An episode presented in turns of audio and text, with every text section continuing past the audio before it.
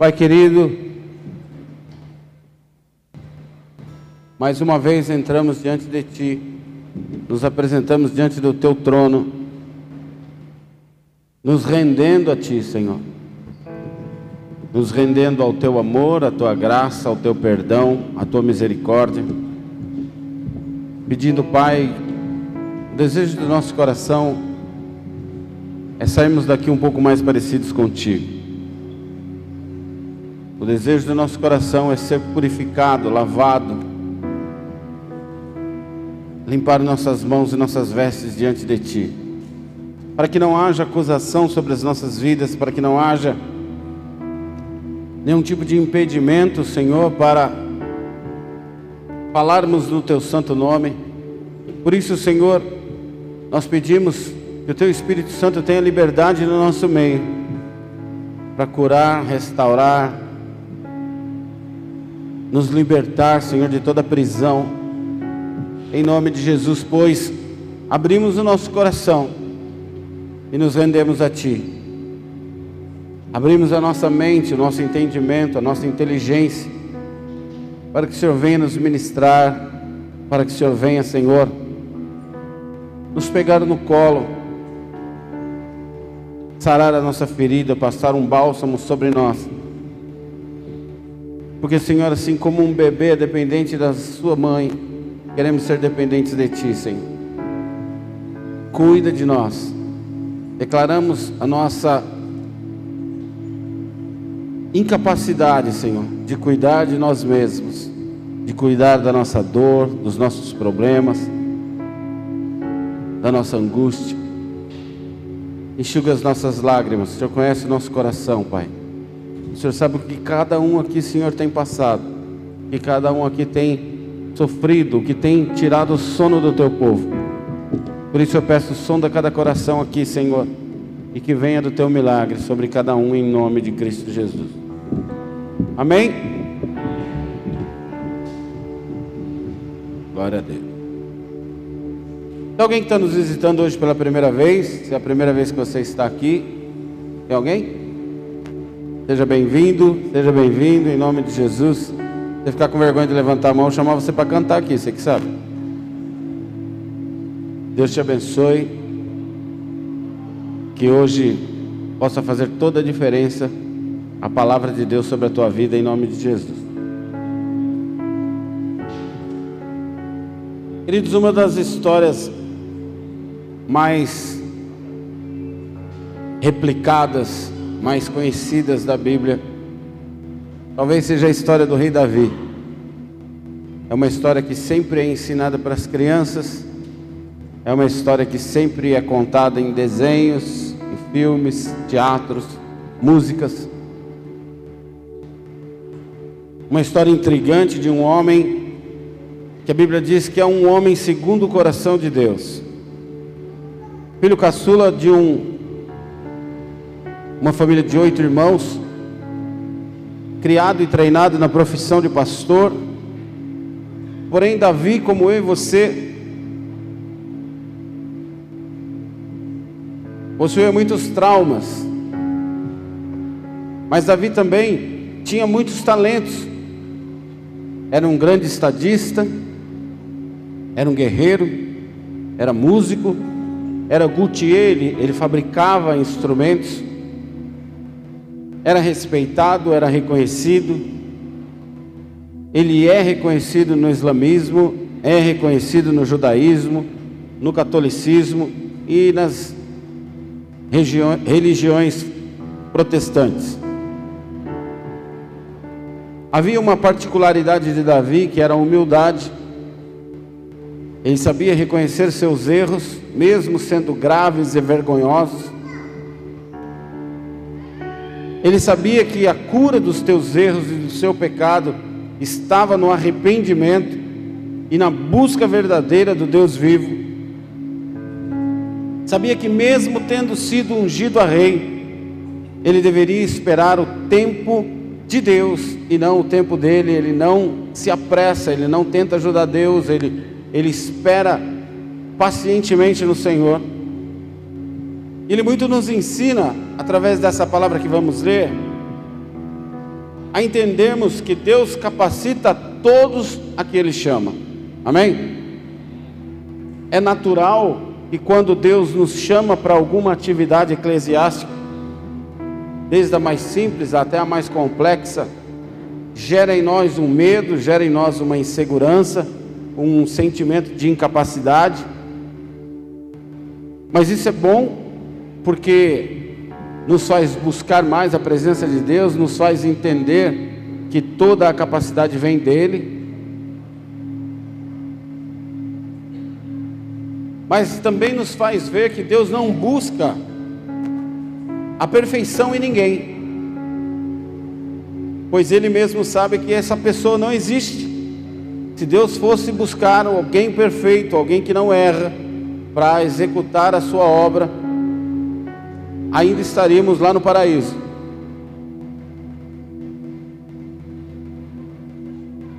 Essa palavra também nos ensina que as nossas fraquezas, as nossas falhas, os nossos pecados, quando por nós reconhecidos e quando buscamos o arrependimento, Deus pode nos usar poderosamente, além daquilo que nós podemos imaginar mesmo que tudo ao seu redor diga não, mesmo que tudo à sua volta pareça improvável ou até mesmo impossível, mesmo que ninguém acredite nessa possibilidade. Deus pode te usar. Olha para quem está do seu lado e fala isso para ele. Mesmo que não pareça, Deus pode te usar. Porque, queridos, às vezes nós achamos que nós precisamos fazer algo sobrenatural, sermos alguém muito especial para que Deus nos use. Você aceitar o agir de Deus, você já está se tornando alguém especial você aceitar a mão de Deus sobre você, conduzindo você para a direção que for, você já está sendo especial. Você já está aceitando o sobrenatural sobre a tua vida. Estarmos numa igreja, acreditarmos num livro que diz que nós viemos de um casal criado por Deus e que todos nós somos descendentes da mesma família, já é algo sobrenatural sobre a tua vida. Amém? Acreditar que existe um Deus que nos ouve, que se importa e se envolve com a nossa vida, que se importa e se envolve até com as nossas finanças. Você já está sendo alguém sobrenatural e alguém especial. Então basta que nós creiamos e permitamos que Deus nos impulsione e nos conduza do jeito que Ele quer, para o lado que Ele quer, na direção que Ele quer e da forma que Ele quer. Amém? O tempo é dele, a velocidade é dele, a forma de agir é dele. Nós somos. Quem já brincou de barquinho na chuva? Você punha lá uns palitinhos e o palitinho ia correndo na enxurrada e fazia corridinha lá com o palitinho. Quem já fez isso? Esse palitinho somos nós na mão de Deus. Nós vamos onde Deus quer. Nós não escolhemos quando verdadeiramente somos servos. Nós não escolhemos para que lado vamos. Nós não escolhemos se vamos para a direita, para a esquerda, se vamos para o louvor, se vamos cuidar das crianças, se vamos cuidar da cantina. Simplesmente falamos: Deus, estou aqui. Se há algo em mim que possa ajudar o reino, estou à sua disposição. E tenha certeza, há algo em você que pode ajudar o reino. Há algo em você que pode fazer a diferença na vida de alguém. Há algo em você que faz a diferença no mundo espiritual. E quando Satanás e seus demônios olham para sua volta, ele vê em você uma identidade divina, um carimbo celestial em você, propriedade exclusiva do Senhor Jesus. Nós somos diferentes, só isso. Você é muito bom em algo que eu não sei fazer. Eu posso ser muito bom em algo que você não sabe fazer. Essa pessoa que está ao seu lado, a mesma coisa. E juntos, formamos um corpo e operamos em favor do reino. Não se coça a orelha com o pé. Eu preciso da mão, mas eu não caminho com a mão. Eu preciso do pé. E assim, sucessivamente, cada órgão do meu corpo. Nós somos peças de um corpo. E você é indispensável, porque você é alguém tem a identidade de Cristo. Amém? Abra a tua Bíblia em 1 Samuel capítulo 16, verso 1.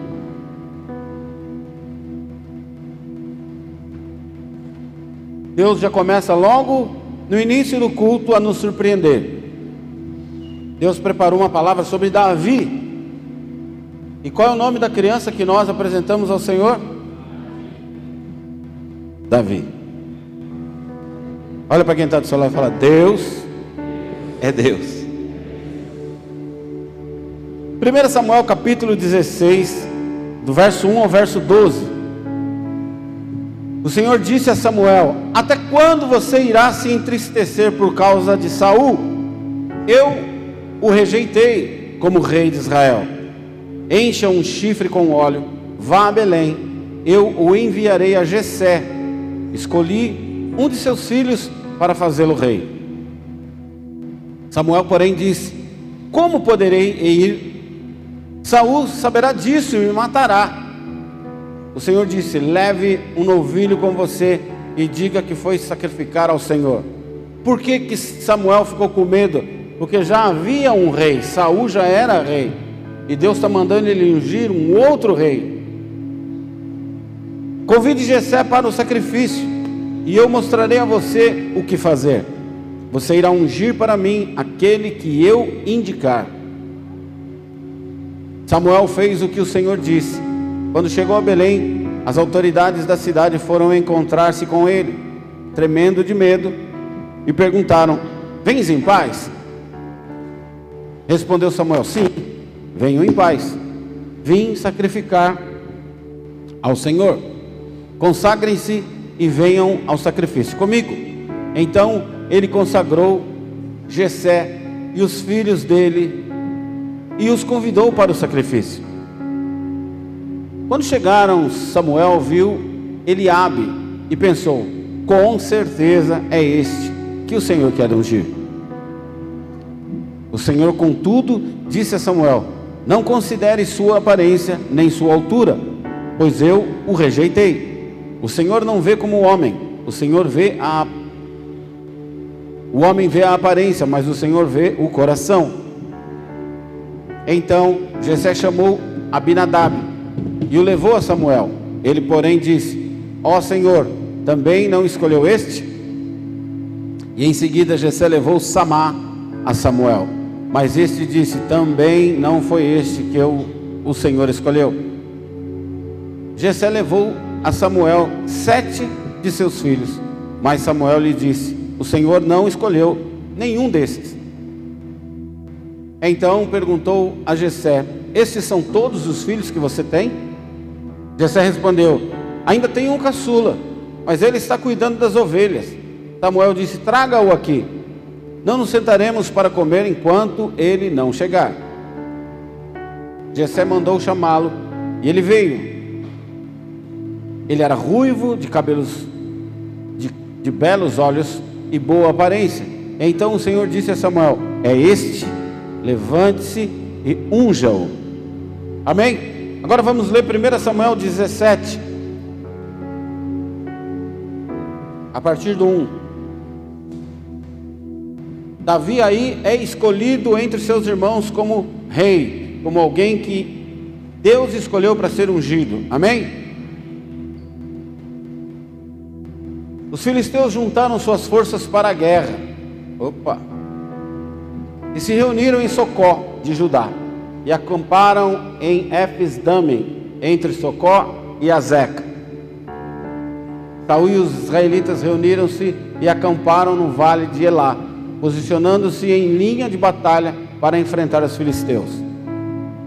Os filisteus ocuparam uma colina e os israelitas outra, estando o vale entre eles. Um guerreiro chamado Golias, que era de Gate, veio do acampamento filisteu. Tinha dois metros e noventa centímetros de altura. Ele usava um capacete de bronze e vestia uma couraça de escamas de bronze, que pesava 60 quilos. Nas pernas usava caneleiras de bronze e tinha um dardo de bronze pendurado nas costas. A haste de sua lança era parecida com uma lançadeira de tecelão, e sua ponta de ferro pesava sete quilos e duzentas gramas. Seu escudeiro ia à frente dele. Golias parou e gritou às tropas de Israel: Por que vocês estão se posicionando para a batalha? Não sou eu um filisteu e vocês os servos de Saul? Escolham um homem para lutar comigo. Se ele puder lutar e vencer-me, nós seremos seus escravos. Todavia, se eu o vencer e o puser fora de combate, vocês serão nossos escravos e nos servirão. E acrescentou: Eu desafio hoje as tropas de Israel. Mande-me um homem para lutar sozinho comigo. Ao ouvirem as palavras do filisteu, Saul e todos os israelitas ficaram atônitos e apavorados.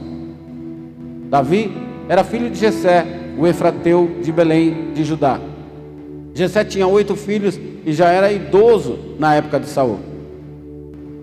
Os três filhos mais velhos de Jessé tinham ido para a guerra com Saul: Eliabe, o mais velho, Abinadab, o segundo, e Samá, o terceiro. Davi era caçula. Os três mais velhos seguiam Saul. Mas Davi ia ao acampamento de Saul e voltava para apacentar as ovelhas do seu pai em Belém. Durante 40 dias, o filisteu aproximou-se de manhã e de tarde e tomou posição. Nessa ocasião, Jessé disse a seu filho Davi: Pegue uma roupa de grãos tostados e dez pães e leve-os depressa aos seus irmãos no acampamento. Leve também estes dez queijos ao, ao comandante da unidade deles. Veja como estão seus irmãos e traga-me alguma garantia de que estão bem.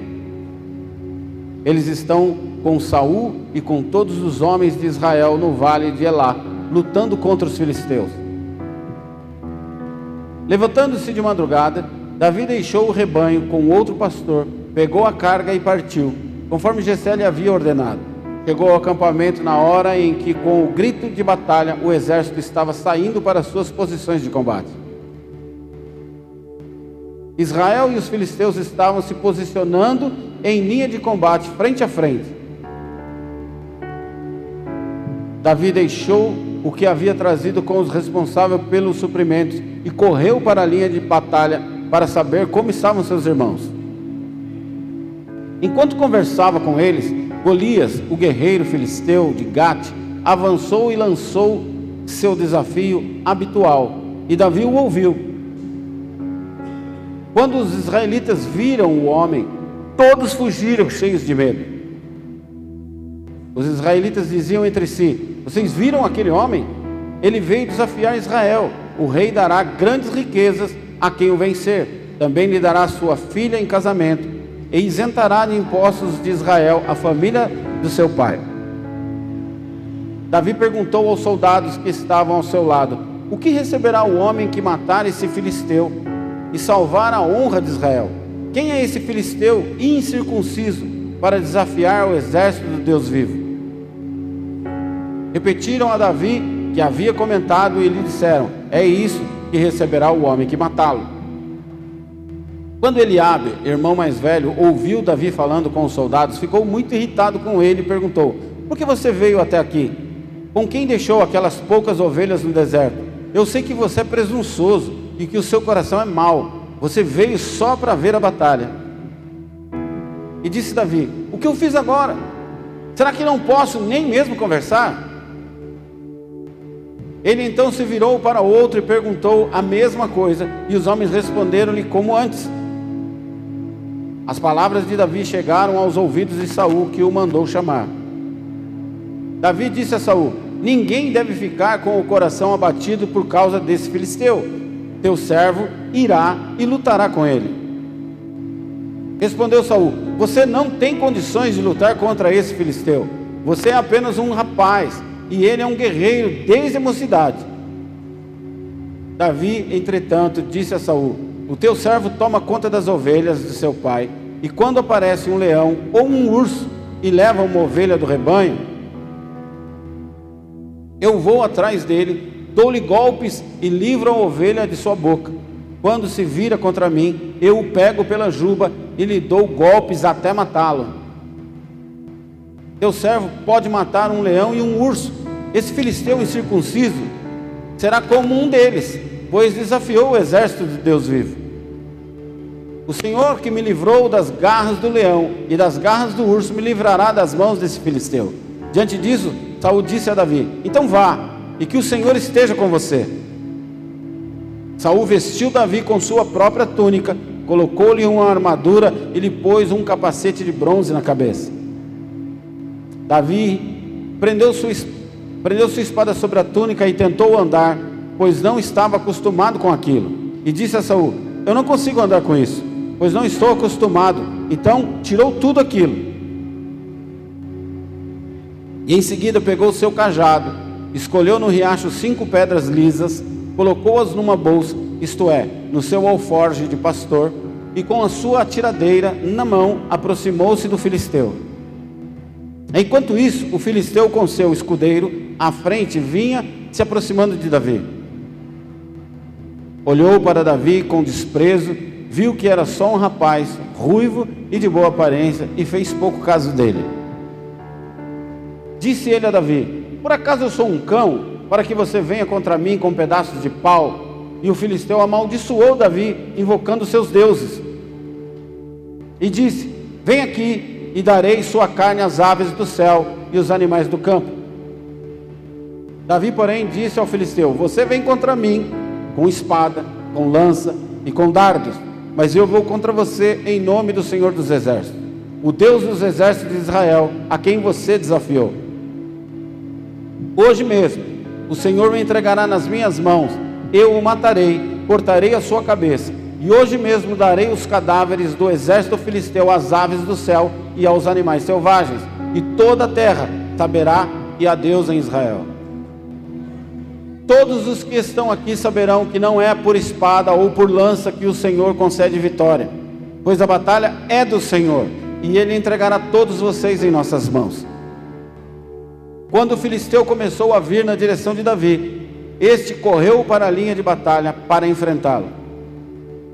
Tirando uma pedra do seu alforge, arremessou-a com a atiradeira e atingiu o filisteu na testa, de tal modo que ela ficou encravada e ele caiu dando com o rosto no chão. Assim Davi venceu o filisteu com uma tiradeira e uma pedra, sem espada na mão, derrubou o filisteu e o matou. Davi correu, pôs os pés sobre ele e desembainhando a espada do filisteu, acabou de matá-lo, cortando-lhe a cabeça com ela. Quando os filisteus viram que o seu guerreiro estava morto, recuaram e fugiram. Então os homens de Israel e de Judá deram um grito de guerra e perseguiram os filisteus até a entrada de Gate e até as portas de Ecrom. Cadáveres dos filisteus ficavam espalhados ao longo da estrada E Sarim até Gate e Ecrom. Quando os israelitas voltaram para perse... da perseguição aos filisteus, levaram tudo o que havia no acampamento deles Davi pegou a cabeça do filisteu, levou-o para Jerusalém e guardou as armas dos filisteus em sua própria tenda. Quando Saul viu Davi avançando para enfrentar o filisteu, perguntou a Abner, ao comandante do seu exército: Abner, quem é o pai daquele rapaz? Abner respondeu: Juro por tua vida, ó rei, que eu não sei. E o rei ordenou-lhe: Descubra quem é o pai dele. Amém, queridos? Quem conhecia a história de Davi? Essa passagem. Tem alguém que não conhecia? Viu como é bem conhecida? Todo mundo conhecia. Davi sofre na sua vida, como eu já disse, algumas rejeições. Assim como eu e você. Ele é esquecido, nós vimos, pelo próprio pai. Você não tem mais filho? Ah, acho que tem. Tem. Tem, pai. Tem o Davi, está lá no, no campo. É mesmo. Tem mais um. Ele é esquecido pelo próprio pai no momento em que o profeta Samuel vai até a casa dele para ungir um deles a rei. Ele era completamente o improvável a receber aquela unção. Ele é rejeitado pelos irmãos, os irmãos não gostam dele. O apacentar das ovelhas era uma atividade mais desprezível entre uma família, que poderia ser colocado na mão de um escravo. E o filho, ao invés de ser tratado com nobreza pelo pai, é colocado no lugar de um escravo. Vai cuidar das ovelhas, você não serve para outra coisa. Ele era rejeitado pelos pais, rejeitado pelos irmãos, é perseguido por Saul, no qual ele servia. Saul tenta 21 vezes matar Davi. É reconhecido como rei e ungido como rei por Deus, porém, ele leva quase 20 anos para assumir essa posição, mesmo já tendo sido ungido. Porém, nos mostra Davi que ele era alguém humilde. Ele aceitou ficar esquecido no meio do pasto cuidando das ovelhas.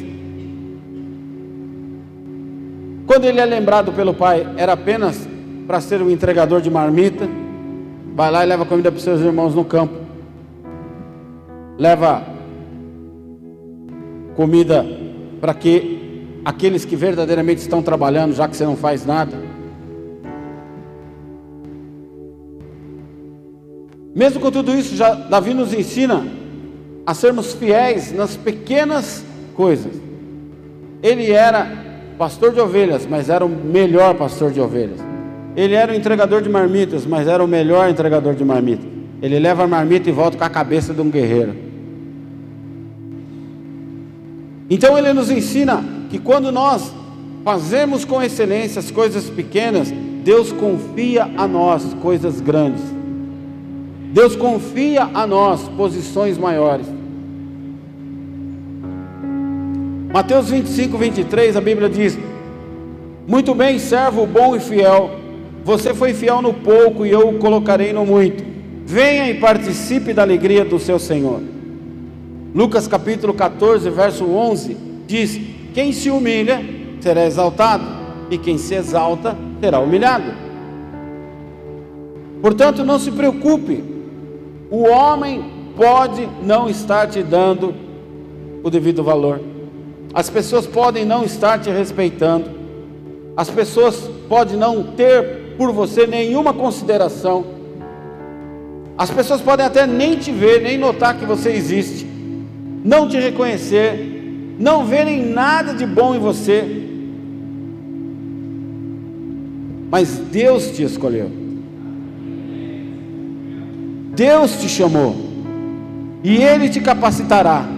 Apenas continue no seu propósito e deixe Deus, no seu tempo, do seu jeito, fazer todas as coisas acontecerem.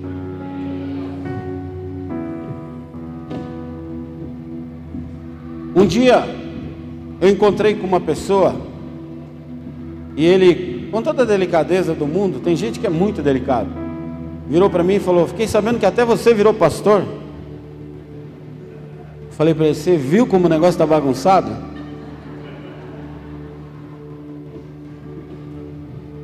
Até eu. Tipo assim, pô, não tinha outro cara para colocar como pastor? Tinha que ser você. Mas eu sei quem eu sou em Deus. Eu não preciso explicar nada para ninguém, nem justificar nada para ninguém, e nem me explicar para alguém. Não sou o melhor e não sou o pior, sou eu. Amém? E faço aquilo que Deus permite que eu faça. Não faço nada além e nem nada a quem. E outro dia encontrei com ele no, supermercado e já fazia uns 12 anos que ele tinha falado isso. E ele falou assim: Ô pastor, paz, tudo bem? Quase que eu falei para ele: Até eu mereço a paz do Senhor de você, olha que coisa. Aí eu falei: Paz, Fulano, tudo bem? Como é que está a igreja lá? Ele está uma benção, aparece lá qualquer dia. Mas fiquei com vontade de falar: Até você a gente recebe.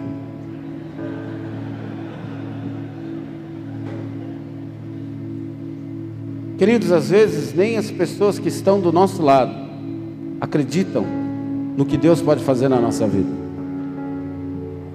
E quando Deus faz, não faz porque eu tenho algo para dar, porque eu sou especial, porque é simplesmente porque Ele me escolheu. É como um carpinteiro que pega um alforge cheio de prego, enfia a mão e aleatoriamente tira um prego e Pum! Eu sou aquele prego, só isso. Não entortou, fez aquilo que ele nasceu para ser e fez muito bem. Você não precisa querer além daquilo que Deus proporcionou para você. Se você fizer muito bem o que você foi chamado para fazer, você já venceu. O filósofo Mário Cortella, ele falou: fazer o melhor não é fazer o melhor do que todas as pessoas, é fazer o melhor que você pode. Se nós fizermos o melhor que nós podemos em tudo o que Deus colocar na nossa mão, é o suficiente. Deus não espera mais disso de você, porque Ele sabe do seu limite, da sua capacidade, e Ele sabe quem você é, melhor do que você mesmo. Amém? Então eu quero colocar aqui alguns princípios de Davi para nós aprendermos. O homem vê a aparência. Quando Samuel vai ungir os irmãos, aparece primeiro o irmão mais alto, forte, tanquinho, cabelão comprido, né? Imagina, chama o seu filho, aí toca aquela musiquinha. Menino do Rio, calor que provoca arrepio. Aí aparece a Binadab lá, todo fortão, tatuagem do golfinho, solzinho. E aí, profeta? Aí o profeta falou: Esse é o cara, o tamanho do menino. E Deus fala: Não, não, não, não, não, não. Esse não. Chama outro. Chama outro. Outro monstrão. Ah, tatuagem do Palmeiras. Aí Samuel fala: Ah, deve ser esse. E Deus fala: Não. E vai um, vai outro, vai outro, vai outro. Samuel fala: O que, que Deus mandou fazer aqui? Se não é nenhum desses. Tem mais um. Aí vem Davi. Joelho torto, cabecinha chata, sem pescoço. Oh, Deus, é esse cara aí? E Deus fala: É. Querido, não importa o que as pessoas pensem de você se Deus puxar você do alforje, é você e acabou. Você é a pessoa mais capacitada, mais preparada, mais especial para fazer aquilo que Deus chamou para fazer. Todos olhavam uma grande desvantagem entre Davi e Golias, de vários aspectos. Todos falam, mano, o tamanho do cara, 2 metros e 90. E o outro, sei lá, tamanho do Robinho.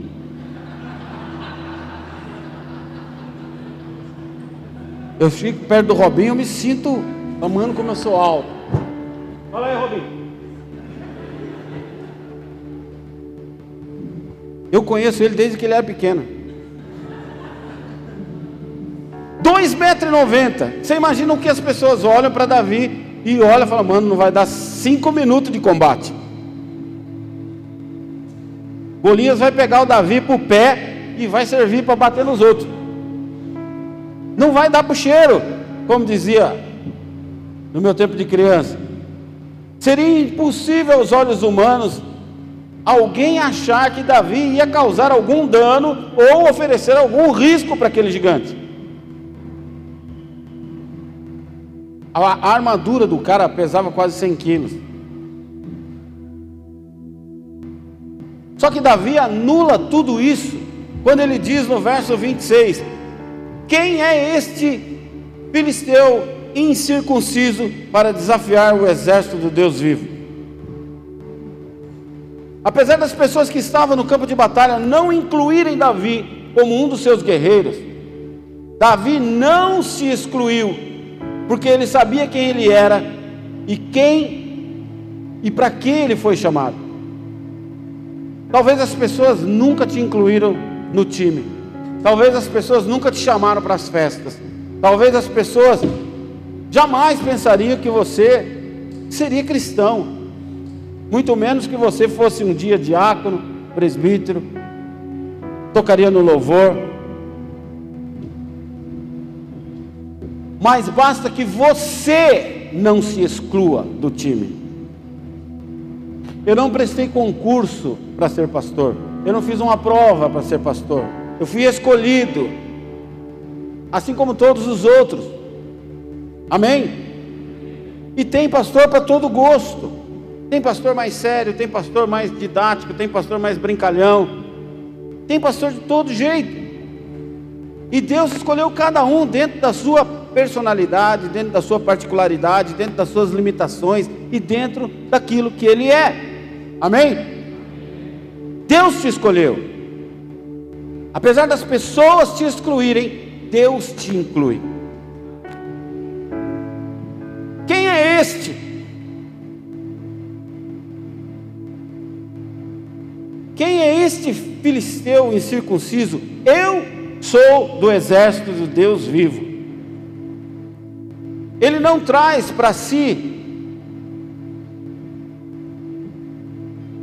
aquela provocação. Ele não traz para ele a provocação, mas para quem ele representa. Você não está provocando a mim, você não está olhando para mim, um pequeno, incapaz, fraco, mas você está mexendo com Deus, o Deus vivo do exército de Israel. Você não sabe o que você está fazendo.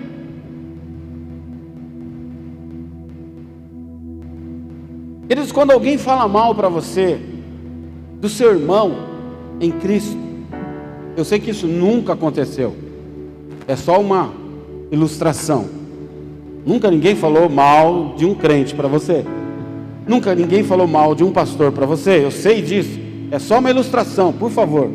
Nunca ninguém falou mal de uma igreja para você. Eu vou ilustrar mais ainda. Nunca você falou mal de uma igreja, de um pastor ou de um irmão em Cristo. Mas vamos lá supor, bem de longe, que isso tenha acontecido. Quando isso aconteceu, essa pessoa não falou mal de alguém, ela falou mal da sua família. Ela falou mal do seu exército. Ela falou mal dos teus aliados. E ainda que você não tenha participado do comentário, apenas por ouvir e não tomar nenhum partido, você está automaticamente aceitando e compartilhando daquilo que você ouviu. Você já ouviu o ditado? Quem cala, consente.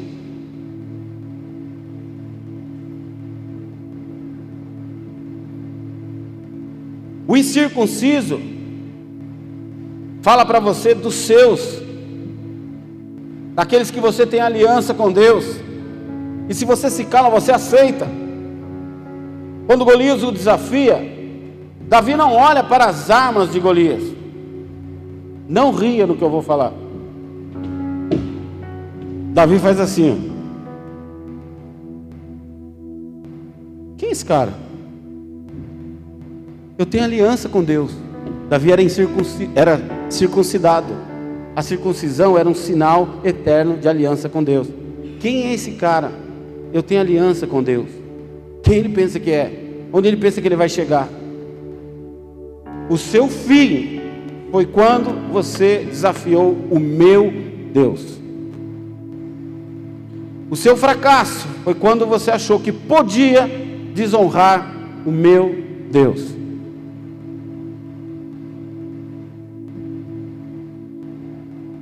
Eu tenho identidade. Eu sei quem eu sou. Eu sei de quem eu sou filho.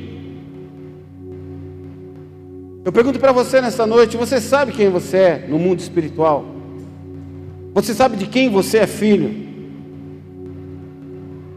Então eu te pergunto: como você tem se comportado diante das ofensas, diante das provocações, diante das afrontas vindas contra você, dos desafios, das tentações que te provocam, das lutas postas diante de você. Como você tem se comportado?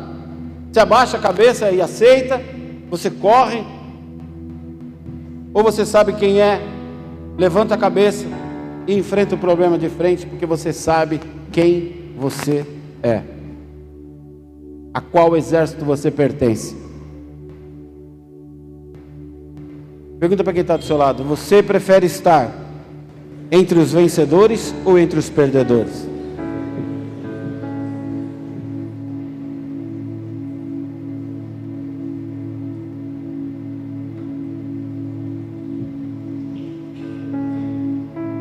Ser um homem segundo o coração de Deus? Por que a Bíblia diz que Davi era um homem segundo o coração de Deus? Olha que interessante. O termo original usado Homem, segundo o coração de Deus, homem, fala lebabe, que significa o homem interior. Ou seja, mesmo que ele seja pequeno em estatura, mesmo que ele seja alguém que erra, mesmo sendo ele alguém que peque, Deus sabe quem ele é por dentro. Deus sabe quem você é na sua essência. Salmo 139. Sonda-me, Senhor, e vê se há algo mal em mim, e guia-me pelo caminho eterno. O Senhor me conhece, o Senhor conhece cada célula do meu corpo, cada cromossomo do meu ser. Para o Senhor eu não consigo mentir, para o Senhor eu não consigo disfarçar, para o Senhor eu não consigo ser o que realmente eu não sou. O Senhor sabe quem eu sou. Deus sabe se nós somos mentirosos, se nós somos orgulhosos, se nós somos falsos, que são coisas que não aparecem. Você chegar no bar e pedir uma cerveja, todo mundo vê. Mas você ser arrogante, pouca gente vê. Você ser orgulhoso, ser ciumento, ser mentiroso, ser avarento, são coisas que pouca gente percebe. Mas Deus sabe quem você é.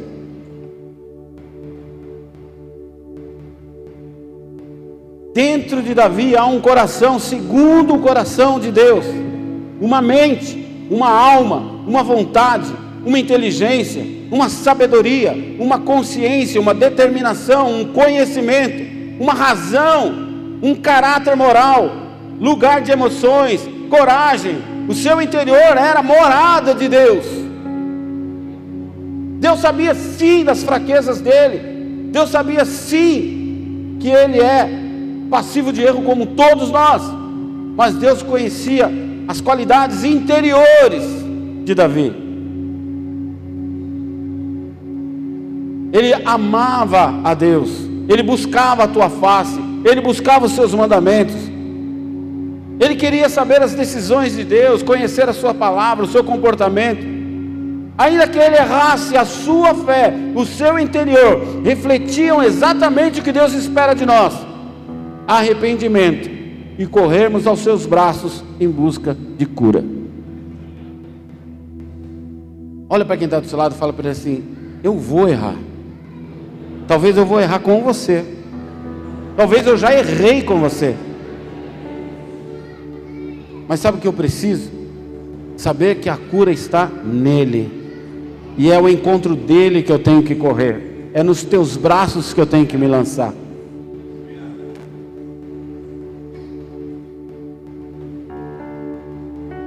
Queridos, e nós?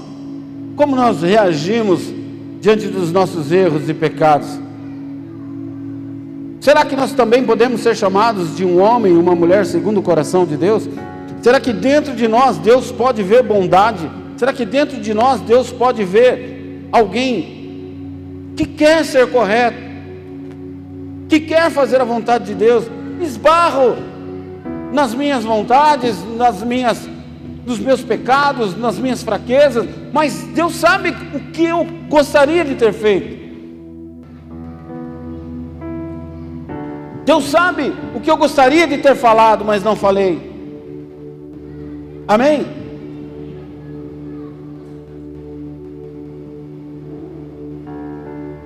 Será que o nosso coração alimenta o nosso erro ou jamais o admite? Porque quando você não admite, você corre para os braços do Senhor. Fala: Senhor, pequei contra ti. Me perdoa. Eu me arrependo. Se você for ler o salmo que nós abrimos, Salmo 50, Salmo 51, Salmo 52, são salmos que Davi fala que o, o pecado corrói até o meu osso. Ele não tinha medo, mesmo sendo rei, mesmo sendo o, o maioral entre todos, de admitir: eu ramelei, eu pequei, eu errei, que Deus me destrua, mas por favor, Senhor, não se aparte de mim a tua presença. Se o Senhor quiser me colocar de banco, se o Senhor quiser me tirar como rei, se o Senhor quiser me voltar a cuidar de ovelhas, tudo bem, mas não se aparte de mim. Você nunca vê Davi falando, Senhor, não conta para ninguém. Vamos manter em segredo só nós dois. Isso que eu fiz. Ele escancara, ele rasga o coração.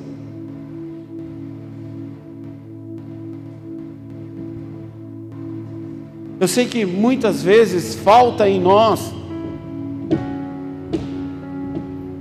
confiança de enfrentar o pecado, confiança de admitir o erro confiança de falar: eu vou tentar de novo. Eu errei, mas eu vou tentar de novo. Talvez alguém chegue para você e fale: de novo, meu, você já fez isso um monte de vezes. Mas eu vou tentar de novo. Mas eu vou tentar de novo. Mas eu vou tentar de novo. Ontem eu vi um vídeo de uma criança que perdeu uma perna e usa uma prótese. Uma criança de uns 10 anos, uma menininha. E ela estava brincando de. como se fosse um crossfit com a mãe. E ela chegou num barranco, cheio de barro. E ela subia um pouquinho e escorregava, subia um pouquinho e escorregava. Quem já viu esse vídeo?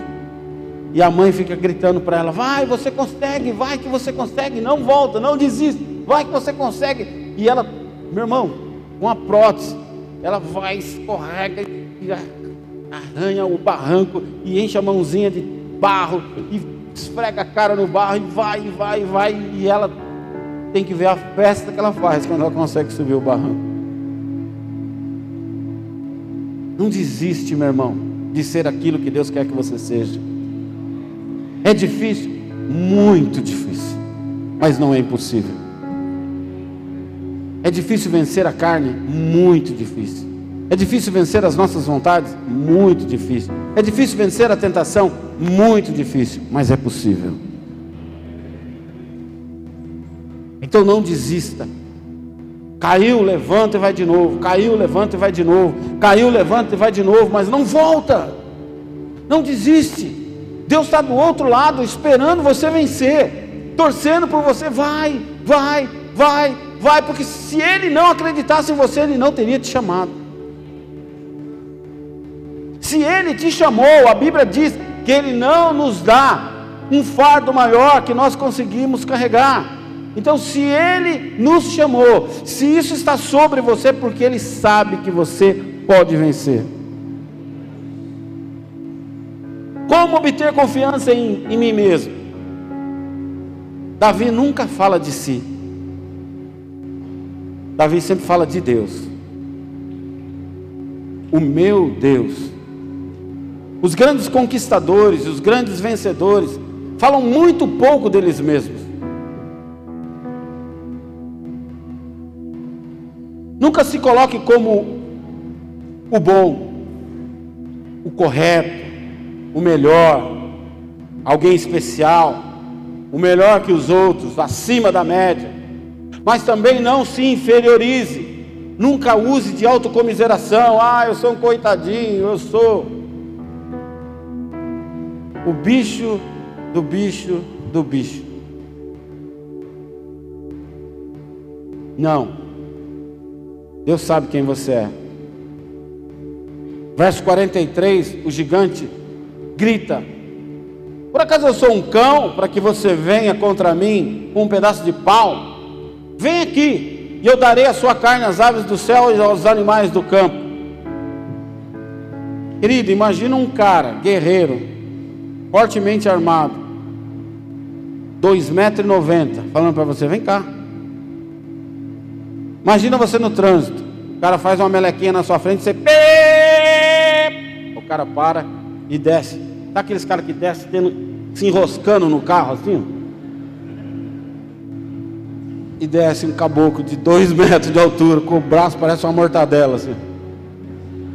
Buzinou por quê? Eu buzinei? Porque tu achei um gato. Meu irmão, eu e você ia correr de, Davi, de Golias. E eu não ia. O cara é guerreiro, meu irmão. Saul fala: esse cara é guerreiro desde a mocidade, Davi. Corre. Davi não. Por que não? Porque ele sabia quem ele era, quem tinha enviado ele naquele lugar. Verso 45, Davi fala: Você vem contra mim com espada, com lança, com dados, mas eu vou contra você em nome do Senhor dos exércitos, a quem você desafiou. Querido, quando você mexe comigo, você não mexe comigo.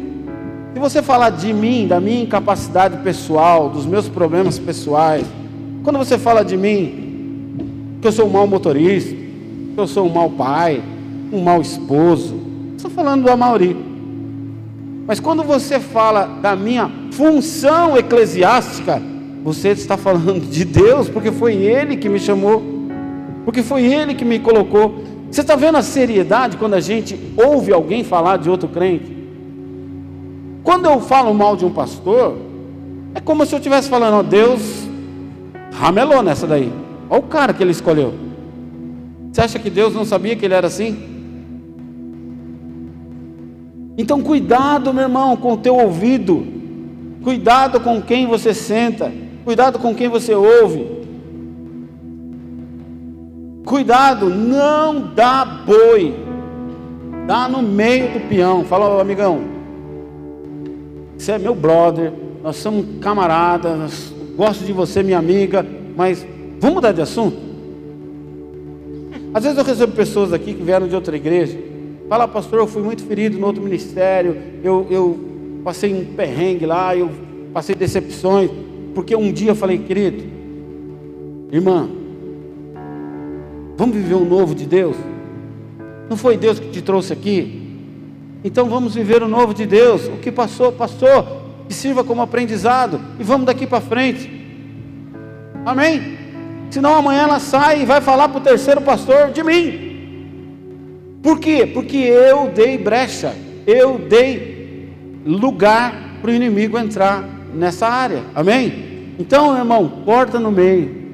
Vamos mudar de assunto. Já assistiu o filme do Batman? Tem gente que não se toca, né? Vamos no cinema? Fazer o quê? Churrasco. Nossa, como você é grosso. Mas não estou te chamando para ir no cinema. O que está passando? Tubarões assassinos. O filme fala sobre o quê? Me ajuda, filho. Tem gente que é assim com as coisas de Deus. Mas por que Deus não destrói logo o diabo e não vai todo mundo para o céu? Mamão com açúcar, né? Você não precisa fazer esforço nenhum. Você não quer lutar contra o pecado, não quer lutar contra a sua vontade, não quer dizer não para a carne, você quer só que Deus faça tudo. Deus não foi falar para Golias: cuidado com o meu servo Davi, você vai dançar na mão desse menino. Não, Davi, eu te coloquei aqui, o resto é com você. E Davi fala: meu amigo, você mexeu com o cara errado, mas não é de mim que eu estou falando, você mexeu com o cara errado.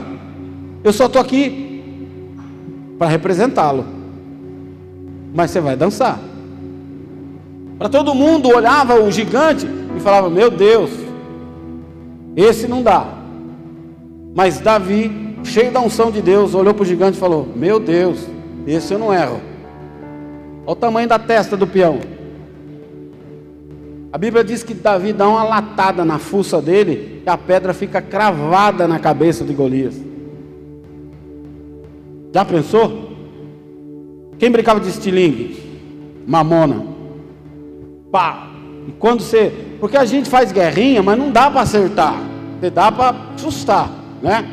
Mas quando acerta, dá um medo, não dá? Nossa, mano, na cabeça. Fica. Aí você já vai lá, não chora não, não chora não, senão a mãe bate em nós. Não é? Você pode brincar, pode arrebentar, mas não vai chorando para a mãe que vai azedar a brincadeira. Aí você já abraça o cara e fala, não foi nada, tá desse tamanho o pelote. Foi nada, foi nada, foi nada não. Davi não espera uma ação divina, um milagre, Deus tomar a frente. Ele compra a briga do reino. Ele se envolve com o reino. Ele pula na frente, porque o nome do Senhor está em jogo porque ele se via inserido, ele se via dentro, ele se via junto, alcançado, alistado, mesmo que ninguém visse isso. Ele se via como o mais importante soldado do exército de Deus. Você desafiou o exército do Deus vivo e eu estou nele, eu pertenço a ele, eu dependo dele, eu vivo por ele, então eu sempre irei defendê-lo com tudo que eu sou e com tudo que eu tenho. Você vai se lascar. Eu vou para cima de você, gigante. Quantas vezes, querido Deus, esperava isso de nós? Não, agora ela vai falar, agora ela vai quebrar, quer ver? E você ficou, é mesmo? Não acredito. Fala mais, fala mais, fala mais. Tá legal o papo. Seja o chatão. Ô irmão, não conta esses bagulho para mim não. Eu já tenho problema demais. Pastor André Valadão, vira e mexe, as pessoas mandam as... Você foi para Disney? Você falou de Jesus lá? Ele falou: Não, eu fui para Disney para ser pai, para ser marido, para ser cristão lá na Disney. Eu não fui para evangelizar. Se eu for para evangelizar, eu vou evangelizar, mas eu fui passear. Sabe quando você está com a família? Quem aqui. Vamos ver agora, hein? Vamos ver se vocês conhecem. Quem conhece Black Junior? Ninguém. Quem aqui é dos anos 80? Ô Pachá, você não conhece o Black Junior? Mas que lindo está, mas que lindo está. Eu só quero namorar. Lembrou? Ah. Meu irmão, quem é das antigas, às vezes você vai fazer um churrasco em casa e está lá seu irmão, que faz tempo que você não vê, seu primo, que faz 20 anos que você não vê, aí bota um sonzinho lá na caixa, cara, vamos dançar. Ah, você está com seus irmãos, você está com seu primo. É saudável, você não está fazendo nada de pecado, meu irmão. Está relembrando o passado, sorrindo. Ninguém está bebendo, ninguém está usando droga, ninguém. Aí você posta na, na internet, nego fala: Onde está Romanos 12? Está depois de Romanos 11. Eu não estou me envolvendo com o mundo, eu estou com a minha família. Eu estou no churrasco com os meus filhos. Amém? Você não está me vendo num bar cheio de garrafa na mesa. Eu estou na minha casa, eu estou na casa do meu irmão, estou na casa do meu pai. Você está me entendendo? Para de ser religioso. Para de, ai, na minha casa só toca louvor. Beleza. Amém. Mas às vezes eu quero ouvir lá um Black Junior. Um Queen the Gang. Um Body People. Body People. Quem é desse tempo aí? Soul Sonic Force. Você quer ouvir, matar a saudade. Não é pecado. Isso não pode ser o seu dia a dia. Eu não posso viver ouvindo isso, viver isso. Não, mas às vezes dá uma saudade lá de, de ouvir um sonzinho, de ouvir umas antigueiras, um, um bidis, né? Uns embalos de sábado à noite. Quem gosta de outro tipo de música, outro tipo de música, raça negra, né? Um azul do mar, né? É antigona também, anos 90, eu acho, né? Só que o que nós devemos tomar cuidado, às vezes a gente deixa passar. Aquilo que verdadeiramente vai contaminar o nosso coração, aí a gente aceita. A pessoa se reveste de uma verdade. Eu não estou falando nada demais, estou falando a verdade. Cuidado com esse linguajar. Amém?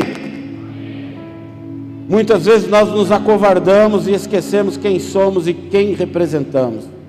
Você é capitão do exército de Deus. Amém? Para terminar, o que é seu é seu, o que não é seu não é seu. Como assim, pastor? Saul tenta colocar na armadura dele as suas vestimentas reais em Davi. Está no verso 38. Mas logo ele se livra daquilo, ao perceber que aquilo não lhe pertencia, e que ele não precisava daquilo para cumprir o que Deus chamou ele para fazer. Deus não falou para ele: pegue as armaduras do rei, se reveste das armaduras do rei, e eu vou fazer uma grande obra com você. Não. Então, meu irmão, Davi, Davi já havia vencido um urso e um leão sem aqueles recursos apenas com a unção que Deus derramou sobre ele.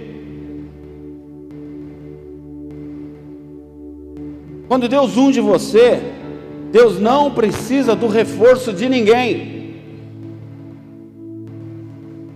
Um dia eu fui num batismo, uma pessoa me convidou para ir no batismo dela. E quando eu cheguei lá, eu me surpreendi com uma pessoa na fila do batismo que eu sabia que já era crente. Falei, louco, eu vi ele de bata. Falei, você não é crente, faz uma cara? Não, eu vou descer as águas hoje para dar uma reforçada. É passe, meu irmão. Aonde você viu isso na Bíblia? Eu falei,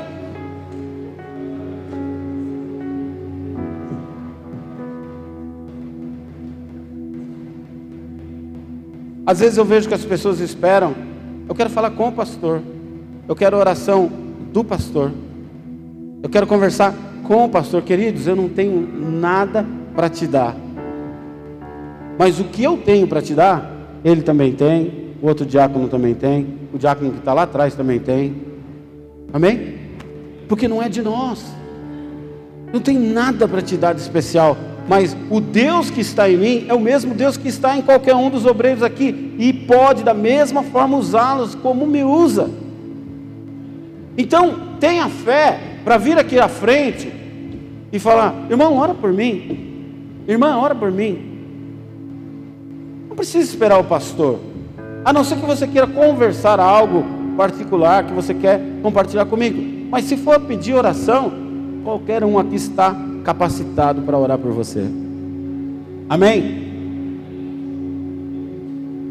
Deus derrama sempre sobre você sempre o que é mais do que o suficiente para que você cumpra o que Ele tem para você na terra. Mais do que o suficiente. Deus é fiel e justo, está lá em, em, em. Calma, não empurra. Efésios 3:20. A gente vai ficando velho, vai apagando HD. Efésios 3:20, a Bíblia diz que Deus é fiel para dar além daquilo que você pensa e pede. Dar além. Então Deus vai sempre dar além daquilo que você precisa. O que Ele dá para você e para mim é mais do que o suficiente para nós cumprirmos aquilo que Ele nos chamou para cumprir. Amém? Então não tenha medo, vai para cima. Nunca tente usar a unção de alguém. Nunca tente usar a autoridade de alguém, a posição de alguém. O que Deus tem para você é seu e de mais ninguém. E ela é mais do que o suficiente do que você precisa. Um dia eu estava fazendo um bico no, no, de segurança num, num, jantar dançante. Já ouviu falar do Milionário Zé Rico? Uma dupla, agora não tem mais, mas era bem famosa. E eu estava fazendo segurança para eles, num jantar dançante. E acabou as mesas. Acabou as mesas para. eram vendidas para o jantar. Aí um, um, um senhor todo educado me chamou. Ele falou assim: Puxa, eu vim de longe. Eu sou juiz de direito. Se apresentou. Eu vim de longe com a minha família. Será que você não consegue uma exceção? Falei, doutor, eu posso ver com o dono do restaurante se a gente consegue uma mesa, mas não te garanto. Aí fui, conversei com o dono do restaurante, ele falou, oh, Mauri, não tem mais mesa. Mas ele tinha reservado uma mesa para nós, para segurança, comer num cantinho. Aí eu falei, é só se usar a nossa mesa. Ele falou, oh, se o, o, cara não se importar, eu voltei a falar com ele. Eu falei, doutor, tem uma mesa, mas é no cantinho, é meio escondidinho lá. Serve? Falei, Puxa, claro que serve. Pelo menos eu não volto para casa sem ver o show, sem curtir o que eu vim curtir. Beleza. E entre os amigos dele, tinha um que estava para lá de Bagdá, já tinha tomado umas três do 18. Aí, quando foram entrar, o juiz veio e me apresentou alguns dos parentes dele. Falei assim, esse aqui, minha esposa, ela é advogada, esse aqui é delegado da Polícia Federal, só tinha bacana no, no, no timinho dele. Mas esse que estava, devia ser corintiano, eu acho que ele não era nada, eu acho que ele era um motorista. Aí ele chegou pertinho de mim, sabe que o bêbado gosta de falar de perto, né? Vem falar assim, ó. Aí ele chegou bem na minha cara assim e falou assim: Você pensa que eu não sou nada? É que eu não vou mostrar minha carteirinha para você. Mas eu também sou igual os caras aí. Falei, beleza, irmão, entra aí. Esquenta não, entra aí. Você não precisa dar carteirada em ninguém.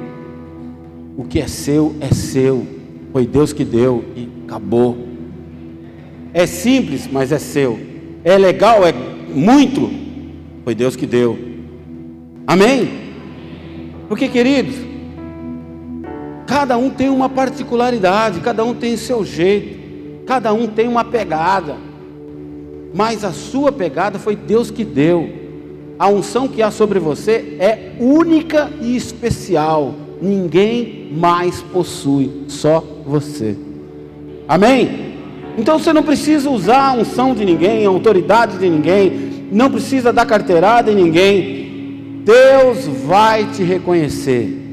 Amém?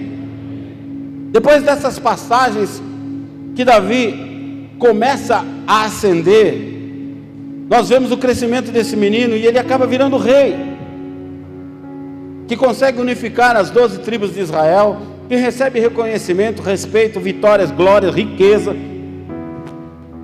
Mas ele sempre reconhece que tudo que ele possui pertence a Deus. Então, o que ele faz? Ele traz de volta para perto, para o meio do povo, a arca da aliança, que representa a presença de Deus. Eu posso ser rei, eu posso ser rico, eu posso ter mil mulheres, eu posso ser reconhecido em todas as nações à minha volta, eu posso ter conquistado muito, mas sem a presença de Deus eu não sou nada. Eu preciso que a arca da aliança, eu preciso que a presença de Deus venha para junto de mim, para perto de mim. A Bíblia diz que ele fez tanta festa quando vem a, arca do Senhor, que até as suas vergonhas aparecem quando ele começa a dançar. Ele dá umas piruetas. Não, fica doidão, Davi, na presença de Deus. Por quê? Porque ele sabia que era tudo que ele precisava. E ele manda construir um templo para colocar, para descansar a arca da aliança dentro daquele lugar. Um lugar revestido de ouro, revestido de joias, revestido de tudo que havia de melhor. Deus não permite, porque Deus tinha reservado isso para Salomão. Mas só o fato disso estar no coração de Davi, a Bíblia diz que ele alegra Deus e traz prazer a Deus. Querido, mesmo que você não conquiste, mesmo que você não faça, mesmo que você não alcance um milhão de almas, mas se está no seu coração, quem manda em ganhar um milhão de almas, é isso que Deus vê. Mesmo que você nunca pegue o um microfone para um dia pregar para algumas pessoas, mas isso queima no seu coração, é isso que Deus vê. Está aí o meu pregador, está aí a minha pregadora, está aí o meu ungido, está aí a minha ungida, em quem eu me comprazo, em quem eu tenho prazer. A Bíblia diz que Deus se enche de prazer. Segundo Samuel, capítulo 7, verso 8. Põe aqui, por favor. Agora, pois, diga ao meu servo Davi: Assim diz o Senhor dos Exércitos: Eu o tirei das pastagens onde você cuidava dos rebanhos para ser soberano em Israel. Deus te tirou do lamaçal de pecados para te colocar entre príncipes. Agora, sempre estive com você por onde você andou. Receba essa palavra para você. Eu sempre estive com você por onde você andou. Eliminei todos os seus inimigos. Muitos aqui eram para estar mortos. O diabo tentou te roubar, tentou te ceifar, mas você está aqui. Agora eu o farei tão famoso quanto os homens mais importantes da terra. E providenciarei um lugar para Israel, o meu povo, e os plantarei lá, para que tenham o seu próprio lar e não mais sejam incomodados. Queridos, Israel andava como peregrino. Em 1948, Israel é reconhecido pela ONU como nação. Amém? Olha o que Deus está falando através da vida de Davi. Eu vou providenciar para vocês um lugar, meu povo, os plantarei lá para que não, para que tenham seu próprio lar e não mais sejam incomodados. Povos ímpios não mais os oprimirão, como fizeram no início e tem feito desde a época em que nomeei juízes sobre Israel. O meu povo também subjugarei todos os seus inimigos. Saiba também que eu, o Senhor, estabelecerei para ele uma dinastia. Quando a sua vida chegar ao fim e você descansar com os teus antepassados, escolherei um dos seus filhos para sucedê-lo, um fruto do seu próprio corpo, e eu estabelecerei, segura aí, o seu reino. Ele está falando de Jesus. De você, eu vou tirar um que vai assumir o trono e nunca mais terá fim o seu reino. Amém? Continua. Será ele quem construirá um templo em honra ao meu nome, e eu firmarei esse trono, o trono dele para sempre eu serei seu pai, ele será meu filho. Quando ele cometer algum erro, eu o punirei com o castigo dos homens. Ele foi crucificado, volta lá um pouquinho. Ele foi crucificado com açoites aplicados por homens. Mas nunca retirarei dele o meu amor, como tirei de Saul, a quem tirei do seu caminho. Quanto a você, sua dinastia, o seu reino permanecerão para sempre diante de mim. Seu trono será estabelecido para sempre. Eu construirei para ele um templo eterno. Hoje o Senhor se alegra em você que é descendente de Davi. Deus traz Jesus como descendente de Davi, cujo reino jamais terá fim. E Deus permite a construção, e Ele firmará o seu trono para sempre, onde será reconhecido, engrandecido. Sabe quem é esse templo? Olha para o seu lado. A Bíblia diz que você é templo e morada do Espírito Santo. E através de você, o Senhor será reconhecido, o Senhor será glorificado, o Senhor será exaltado, engrandecido.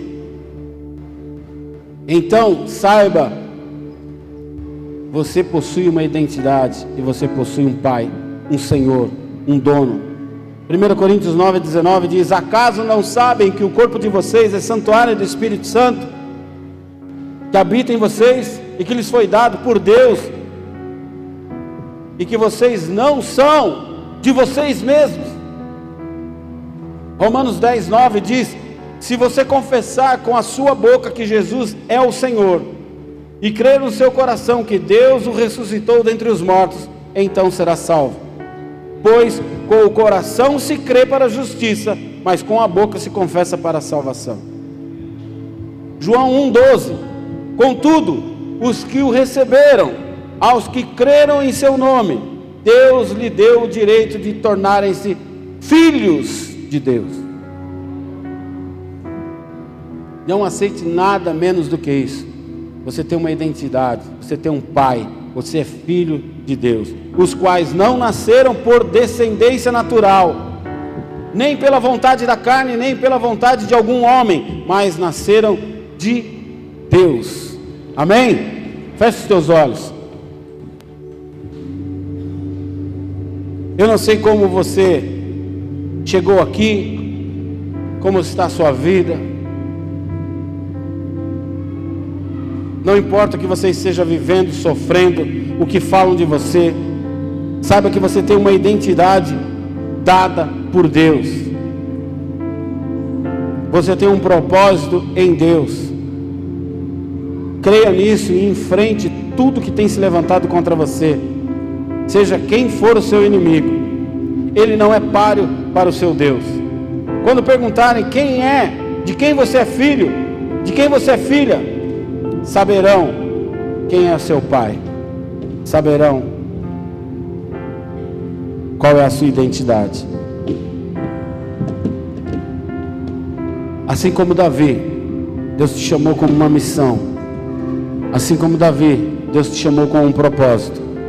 Não importa se tudo ao teu redor diz o contrário, se tudo ao seu redor parece que isso é improvável ou até mesmo impossível mas Deus vai fazer. Se você está aqui pela primeira vez, segunda vez, se você tem vindo aqui há poucos dias, eu quero orar por você. Se há um desejo no seu coração de pedir para que esse Deus maravilhoso entre na tua vida, te encha da presença dele, levanta tua mão onde você está. Você vai repetir comigo, Senhor Jesus Cristo. Senhor Jesus Cristo. Eu ouvi a tua palavra. Eu ouvi a tua palavra. Eu creio. Eu creio que eu tenho um chamado, que, eu tenho um que chamado, o Senhor me chamou, que, que é um propósito de Deus na minha vida. Um e eu quero cumprir esse propósito. Eu quero cumprir. Declaro aqui perante os homens e perante os anjos que eu sou incapaz, que eu não tenho condições, mas eu creio que o Senhor pode me capacitar, que o Senhor pode me encher, que o Senhor pode me ungir. Por isso, Senhor, a partir de hoje, entrego a minha vida a Ti Peço perdão pelos meus pecados e te peço, escreve o meu nome no livro da vida, pois a partir de hoje o Senhor é meu único e suficiente Senhor e Salvador. Em nome de Jesus, faço hoje uma aliança contigo, assim como Davi fez, para a eternidade, em nome de Cristo Jesus. Pai, eu apresento essas vidas a Ti, que declararam com suas bocas, Senhor, e tornaram-se hoje filhos e filhas. Carimba a identidade deles propriedade exclusiva do Senhor Jesus. Faz, Senhor, um milagre, que eles tenham experiências pessoais contigo, em nome de Jesus, e que elas creiam de toda a alma, de todo o coração, que o Senhor é com eles, em nome de Jesus. Se você crê nisso, aplaude e glorifique a Ele.